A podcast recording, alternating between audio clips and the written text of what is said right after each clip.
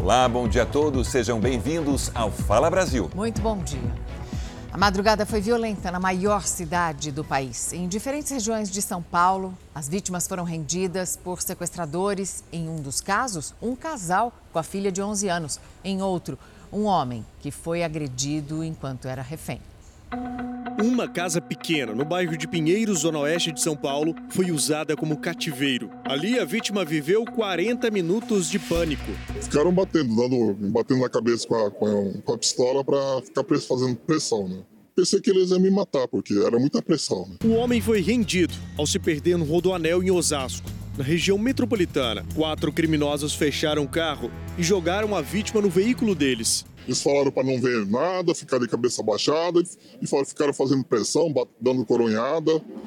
Inclusive, um dos indivíduos, quando estava no carro deles, deu um disparo dentro do veículo. Uma pessoa viu a cena e chamou a polícia, que localizou o cativeiro. Por um buraco na maçaneta na porta, nós conseguimos identificar duas pessoas no interior.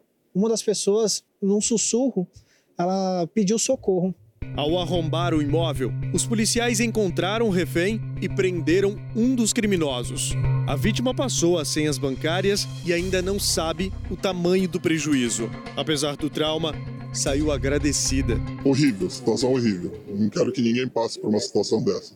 Graças a Deus que tem gente boa no mundo e fez a denúncia para a polícia militar e a polícia militar foi muito rápido na ação de resgate. É. Essa foi a minha salvação. Quase ao mesmo tempo, em Pirituba, na Zona Norte, a vítima foi uma família. Pai, mãe e filha tinham acabado de entrar com o carro na garagem. Antes do portão fechar, os criminosos armados entraram junto e exigiram que todos voltassem para o veículo, onde ficaram reféns mais de duas horas. Meu genro viu eles entrando, os, os outros vizinhos também viram.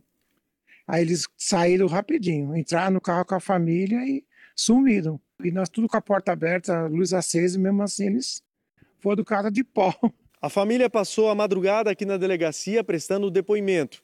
O casal disse que só foi libertado porque estava acompanhado da filha de 11 anos. Enquanto isso, os criminosos continuaram com as senhas e durante a madrugada realizaram mais transferências bancárias. O carro do casal ainda não foi recuperado. Também não se sabe o valor do prejuízo. Um avião teve que interromper o pouso no Aeroporto Internacional de São Paulo, em Guarulhos, para evitar o risco de se chocar com um jato particular.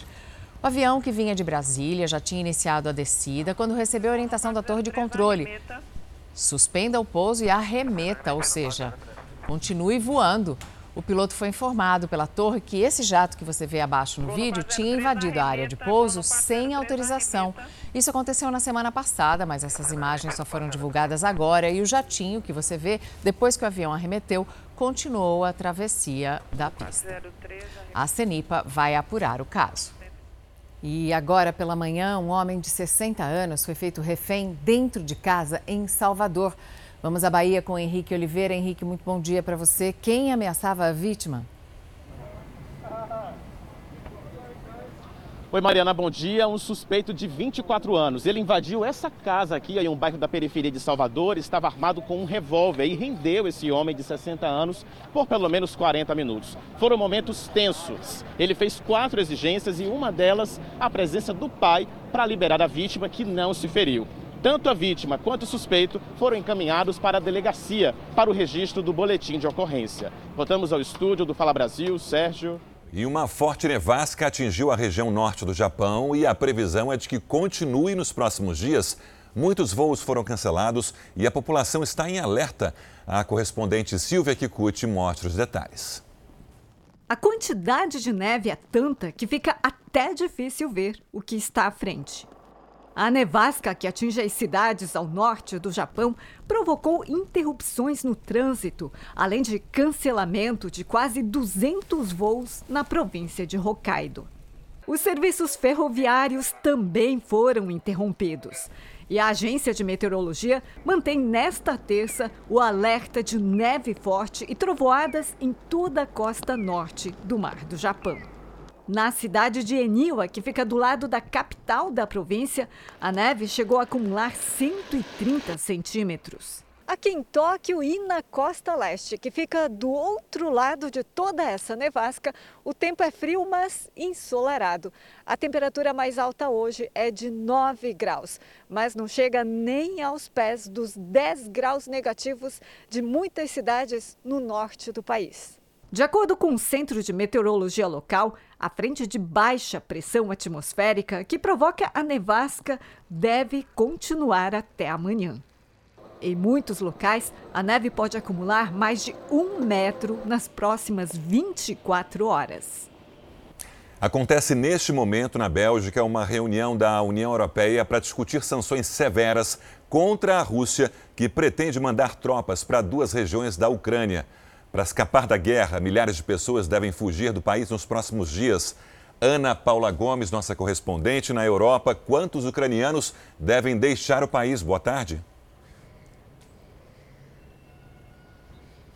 Boa tarde, Sérgio, Mariana, todo mundo que acompanha a gente aqui no Fala Brasil. Olha, cerca de um milhão de ucranianos deve deixar o país e seguir para outros países do leste europeu, como Ucrânia, Polônia, Romênia. A Ucrânia também confirmou o cancelamento das operações de 10 companhias aéreas no país depois dos alertas dos Estados Unidos. A tensão na região aumentou depois que o presidente russo, Vladimir Putin, disse que vai reconhecer a independência das regiões separatistas que estão em conflito desde 2014. A gente ainda não sabe como vai ser a chegada das tropas russas em Donetsk e Lugansk, mas o que o presidente Putin chamou de missão de paz pode ser o início de uma guerra, uma guerra que na Ucrânia crianças e adolescentes conhecem desde cedo, como a gente vê na reportagem.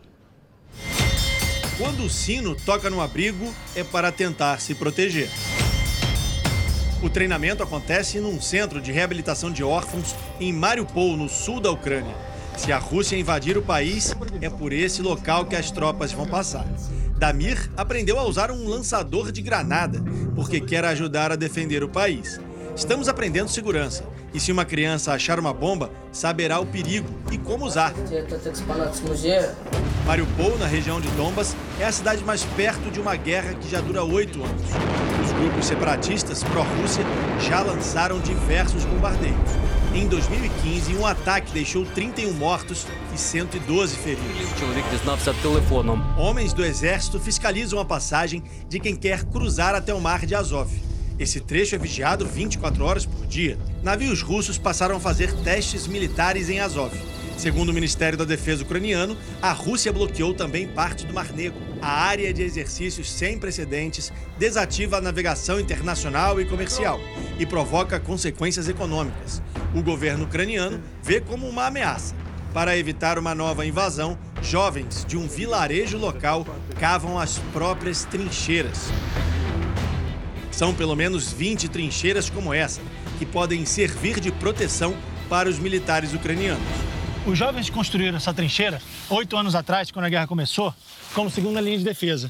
Alguns trechos são mais apertados, ou seja, você precisa ser pequeno para passar, e outros mais largos para que as pessoas possam circular por aqui com armamento. Nesse local, não só jovens como militares podem se proteger de um ataque, mas também atacar se for necessário.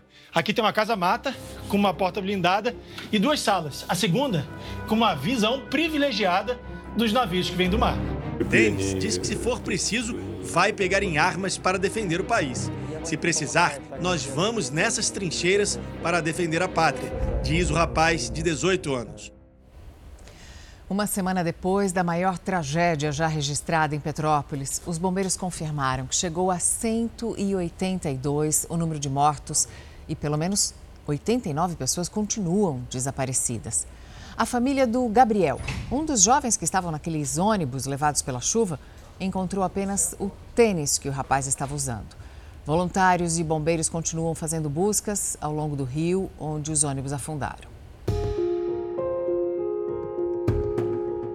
Na luta por uma resposta, toda ajuda é bem-vinda. Bombeiros do Rio de Janeiro utilizam drones para mapear o terreno devastado pela chuva.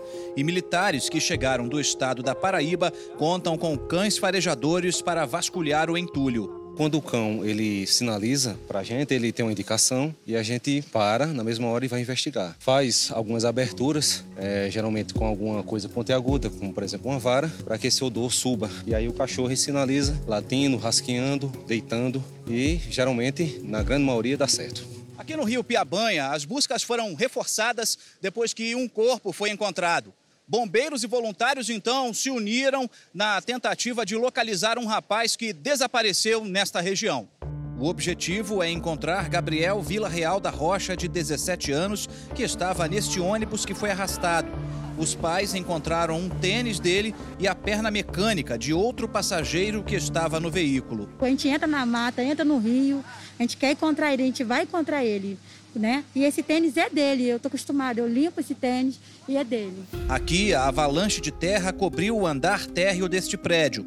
As árvores derrubaram paredes. Nesta outra casa, os moradores ainda não sabem como recomeçar. A cachoeira derrubou a vegetação e arrastou muitas pedras. Olha só, quanta lama, quanto entulho, tudo jogado, tem que pular aqui para poder passar. Você vê aquela parede quebrada? Atrás daquela parede quebrada era a sala de estar. Aqui era a cozinha da casa.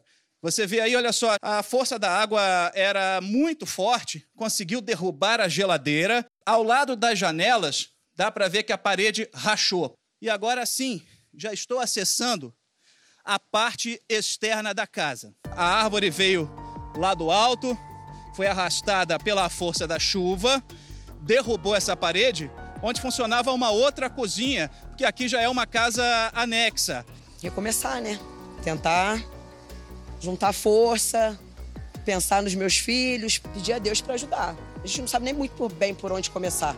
A verdade é essa, né? Você já vem de uma outra tragédia de 2002. Ainda tem força para continuar por aqui? Não, aqui não. Aqui eu não fico mais. E atenção, a Polícia Federal está nas ruas de São Paulo neste momento, atrás de suspeitos de irregularidades na compra de ventiladores pulmonares durante a pandemia. Maria Carolina Paz, bom dia. E o que a polícia já apurou até o momento?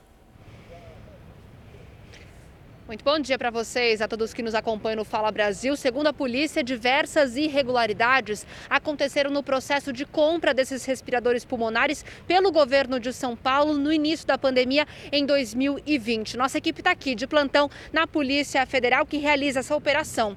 A fornecedora foi uma empresa chinesa com sócios brasileiros que teria sido escolhida sem licitação. O valor do negócio foi de quase 243 milhões de reais e o superfaturamento pode ter passado de 63 milhões. A suspeita também de lavagem de dinheiro. A Secretaria da Saúde do Estado de São Paulo divulgou uma nota garantindo que foram seguidas todas as exigências legais para a compra dos respiradores. Diz também que está à disposição para esclarecimentos e condenou o que chama de espetacularização da ação da Polícia Federal. São sete mandados de busca e apreensão sendo cumpridos neste momento. Nossa equipe segue aqui.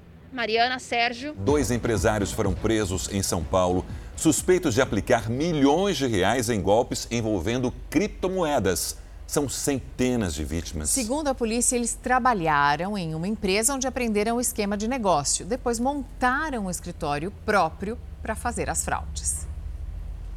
Os empresários Carlos Henrique Bononi de Camargo e Edson Orivaldo Lara, donos de uma empresa de operações e investimentos, foram presos suspeitos de fazer 500 vítimas nos últimos nove meses. São pessoas que investiram em criptomoedas e tiveram ao todo um prejuízo de 70 milhões de reais. Escritórios montados em prédios modernos eram, segundo a polícia, uma fachada para aplicar os golpes. Temos vítimas com 100 mil até 2 milhões de reais nessa empresa. A polícia apreendeu cinco carros de luxo, uma moto, além de dólares, euros e relógios importados. Tudo teria sido comprado com o dinheiro das pessoas enganadas. A promessa era de aplicação financeira com rendimentos muito acima do mercado, de 3 a 5% ao mês. Só que em janeiro deste ano, a empresa comunicou aos clientes a suspensão dos pagamentos. Foi quando um investidor, que perdeu cerca de 300 mil reais, procurou a polícia. Segundo a investigação, Edson trabalhou numa outra empresa que foi denunciada por centenas de clientes e investigada num esquema de pirâmide envolvendo criptomoedas. O que a gente alerta ao cidadão de bem que quer aplicar seu dinheiro, que procure uma corretora confiável, que já está bem estabelecida na praça, procure fazer pesquisa é, nas redes sociais. E o Ministério da Justiça e Segurança Pública recuperou cerca de um bilhão de reais de organizações criminosas. Vamos a Brasília com a Vanessa Lima. Bom dia, Vanessa. Como é que esse valor pôde ser recuperado?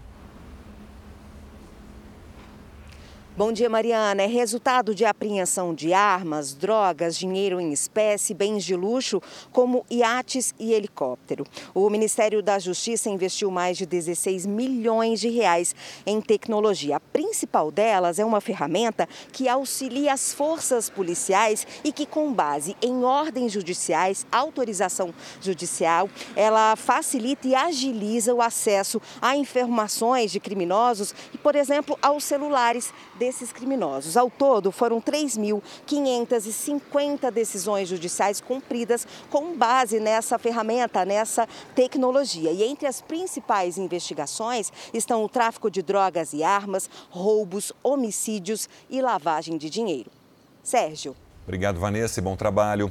O laboratório europeu AstraZeneca desenvolveu um remédio que pode ser a grande promessa para o tratamento do câncer de mama ao redor do mundo. Testado em 500 mulheres com câncer de mama já em estado mais avançado e que se espalhou para outros órgãos, o Enhartu se mostrou promissor. De acordo com os cientistas, o medicamento libera um conjunto de substâncias químicas com anticorpos que se ligam às células cancerígenas, fazendo com que elas morram. Segundo os pesquisadores, o medicamento prolongou a vida das pacientes em pelo menos três sessões e retardou o avanço do câncer. Também foi constatada uma melhora significativa comparada aos efeitos da quimioterapia. Os resultados serão apresentados em uma conferência médica e depois encaminhados às agências reguladoras para liberar o uso. As pesquisas começaram em 2019 e agora as farmacêuticas aqui da Europa querem testar o medicamento em pessoas que estão no estágio inicial da doença e analisar os resultados. Segundo o Instituto Nacional de Câncer, todo ano, mais de 60 mil casos são diagnosticados no Brasil. Nos últimos quatro anos, 2 milhões e meio de pessoas tiveram a doença em todo o mundo. A maioria na Austrália, Nova Zelândia, além de países aqui da Europa. Agora, o medicamento traz uma esperança para milhares de pessoas. O brasileiro está cada vez mais endividado. Um estudo da ONU mostra que mais de 40% das pessoas não vão conseguir honrar os compromissos financeiros. A pandemia é o principal agravante para muitas famílias. Tá difícil pagar as contas, não é não? Com a inflação e os juros lá em cima, o salário acaba bem antes do final do mês. Não está fácil para ninguém. Conta de luz, telefone, internet, paga uma, deixa outra. Tudo atrasado. Tudo atrasado. Os cartões de crédito, né? As contas também de casa estão altas. Preço da luz, né? Da água, do próprio gás. Tenho parcelado financiamento de casa, tenho parcelado cartão de crédito. O que pega mais é cartão de crédito. O endividamento do brasileiro é um dos destaques do relatório do Programa das Nações Unidas para o Desenvolvimento, conhecido como PNUD. O estudo mostra que sete em cada dez famílias no país ficaram endividadas durante a pandemia. E mais, 43,2% desses núcleos familiares não devem conseguir honrar os compromissos financeiros, ou seja, vão ficar ou até já estão inadimplentes. É o que já está acontecendo nesta casa. São seis contas de luz e duas de água vencidas. As parcelas do empréstimo estão atrasadas. O celular foi cortado. Não sobrou dinheiro para pagar o aluguel esse mês. As dívidas começaram em março do ano passado quando o benefício da Kathleen, que tem hidrocefalia e paralisia cerebral, foi suspenso. Com 796 reais mensais, a Giovanni não tem condições de sustentar ela e as três filhas. O benefício dela estava me ajudando, que nem eu precisava, preciso levar ela para ACD, a cirurgia foi tudo com meu dinheiro. Então, assim, é uma coisa muito difícil. Parei com a construção na minha casa devido a toda essa pandemia, fiquei devendo conta de luz de água. Giovanni espera voltar a receber o benefício da filha para ajudar nas contas. Mas enquanto isso não acontece, ela tem dependido de doações para sobreviver. Ela fez duas cirurgias. E as duas cirurgias eu tive que ficar pedindo para um e para outro ajuda. Quer dizer, eu pego o dinheiro com você e depois eu tenho que te devolver de novo. Então, quer dizer, eu tampo um, um buraco para destampar o outro. O endividamento de tantas famílias é reflexo da crise econômica em todo o país, segundo este economista. Com o aumento da taxa de juros e com a inflação, a população brasileira ela perde poder aquisitivo. As coisas estão todas mais caras, os bens e os serviços, e os salários e os rendimentos estão mais baixos. Sair do buraco das dívidas só é possível com muita organização. Um erro básico, segundo o economista, é cair em mais empréstimos. Se a renda familiar já não é suficiente para cobrir todas as despesas e a família recorre a empréstimo para isso, o que vai acontecer é que no mês seguinte ela ainda vai ter a parcela do empréstimo para pagar e não conseguindo pagar, ela vai entrar em inadimplência. O que a família tem que fazer ela tem que analisar as despesas e fazer um enorme esforço, que eu sei que é absurdamente difícil, de tentar gastar aquilo que ganha um pouco menos daquilo que ganha. O economista orienta a tentar poupar algum dinheiro, mas nem sempre dá. Maurício sofreu um acidente de trabalho durante a pandemia, ficou afastado, mas só conseguiu receber por dois meses pelo INSS. Ficou um ano e quatro meses sem renda nenhuma. O resultado foi um endividamento de cerca de 12 mil reais. Ele precisou contratar um advogado para voltar a receber. Recentemente, retomou ao serviço como profissional em reabilitação. É, você não fica só com aquela dívida. Aquela dívida vai passando um dia, mês, dois, seis, vai virando o quê? Juros, bola de neve, sempre vai crescendo, não é uma coisa que fica estável. Devo, não nego, para quando puder. Três brasileiros estão presos na Tailândia, suspeitos de tráfico internacional de drogas. E nesse país da Ásia, esse crime é punido com pena de morte. Os três brasileiros foram presos no aeroporto de Bangkok em dois momentos diferentes. Mary Ellen, de 22 anos, e um rapaz levavam 9 quilos de cocaína escondidos em três malas. Horas depois, um terceiro brasileiro foi preso com mais 6,5 kg da droga. Logo depois de ser presa, Mary Ellen enviou uma mensagem desesperada para a família. Tentar falar com a embaixada brasileira para poder entrar em contato aqui, tá bom? Muito obrigada. A família conta que a mulher trabalhava como atendente em uma churrascaria em Pouso Alegre, no sul de Minas, e que pediu demissão uma semana antes de viajar. E que Mary Ellen contou que ia se encontrar com um rapaz que conheceu nas redes sociais. O desespero aumentou quando a irmã descobriu que no país asiático prevê morte como pena para o crime de tráfico de drogas. Em nota, o Itamaraty informou que acompanha a situação e presta toda assistência aos brasileiros, conforme os tratados internacionais vigentes e com a legislação local. Especificamente sobre os três brasileiros presos, disse que informações detalhadas poderão ser repassadas somente com a autorização dos envolvidos. Ninguém estava concordando com essa viagem dela. Todo mundo falou para ela não vai, não vai, mas ela disse que ia trabalhar, né? Não disse como, disse que ia trabalhar. Para mim ela não falou nada. E a gente só soube realmente que ela estava lá quando ela avisou que estava presa. Eu não sei se ela foi para lá pra, porque iludiram ela, falando de dinheiro, se ela estava ciente que tinha droga na mala dela, se ela não sabia, sabe? Não sei. Essa não é a primeira vez que brasileiros são presos no país asiático. Em 2005, Marco Archer Cardoso Moreira foi executado em um complexo de prisões localizado a cerca de 400 quilômetros de Jakarta, capital da Indonésia. Ele tentou entrar no país com 13 quilos de cocaína. No mesmo ano, outro brasileiro, o paranaense Rodrigo Galarte, também foi executado pelo pelotão de fuzilamento. Ele tinha sido preso em julho de 2004 depois de tentar ingressar com 6 quilos de cocaína escondidos em pranchas de surf. Na época, a decisão tailandesa gerou uma crise diplomática entre os países.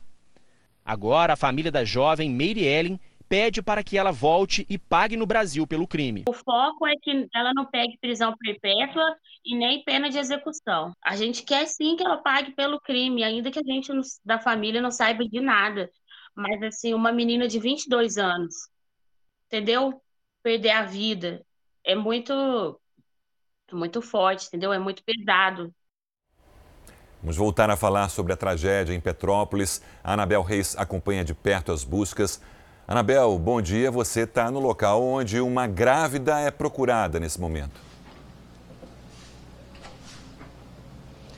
Olá, bom dia Sérgio, bom dia a todos. Há pouco os bombeiros eles soaram um apito e é possível que eles tenham encontrado um corpo. Aqui é procurada a Joyce Roque da Silva, grávida de oito meses. Ela tinha feito um chá de bebê dois dias antes da tragédia.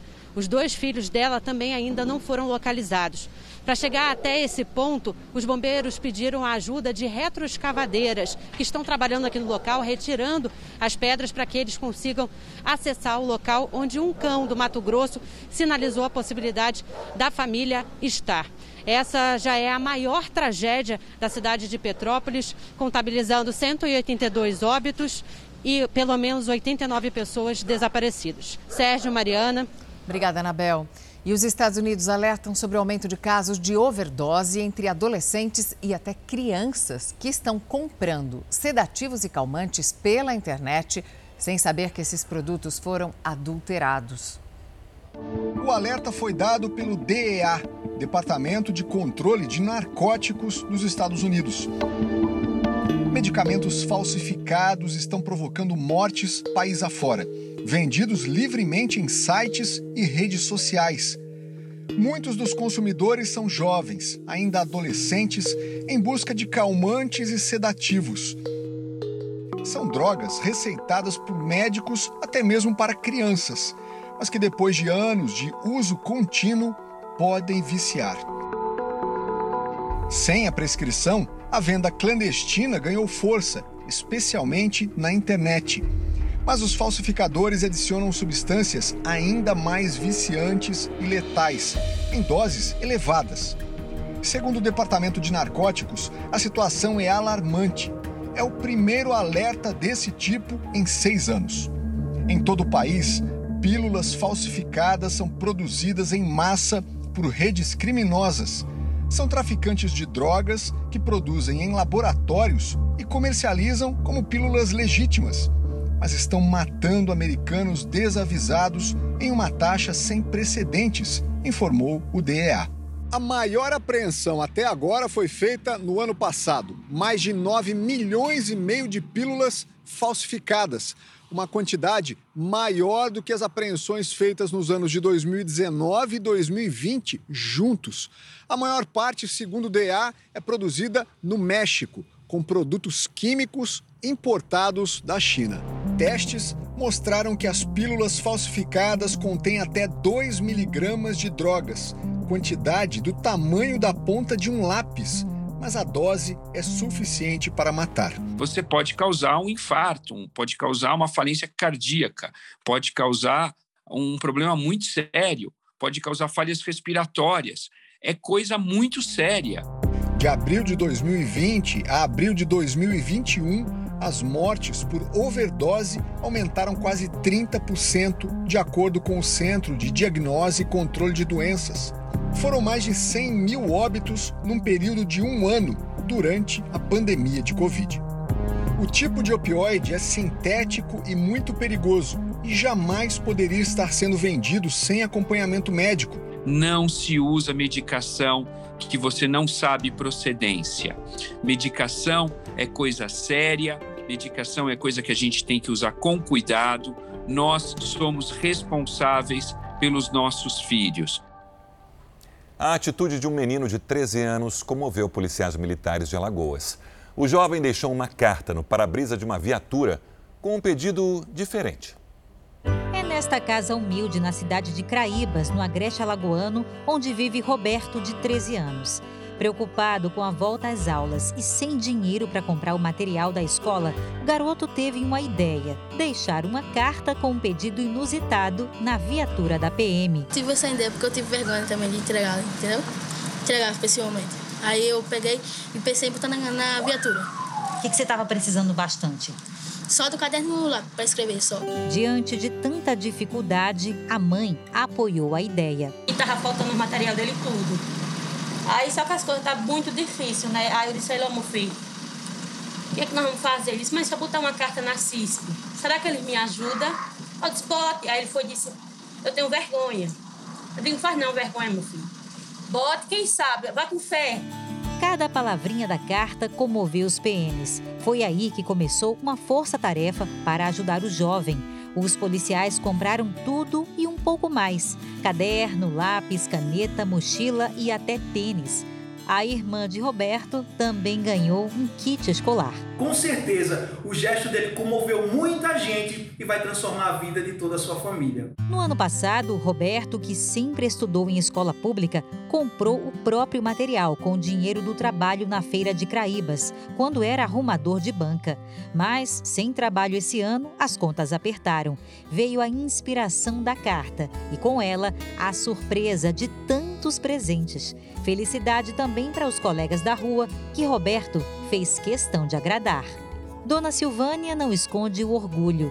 Ela nunca pôde escrever no caderno nem frequentar a escola. Eu sou analfabeta, só fiz o primeiro, não tive oportunidade, né? Porque meu tempo ainda era mais difícil ainda, porque era roça, roça, roça. Meu pai plantava muito e levava a gente. Aí o que eu não consegui, a falta de estudo, eu quero que eles consigam.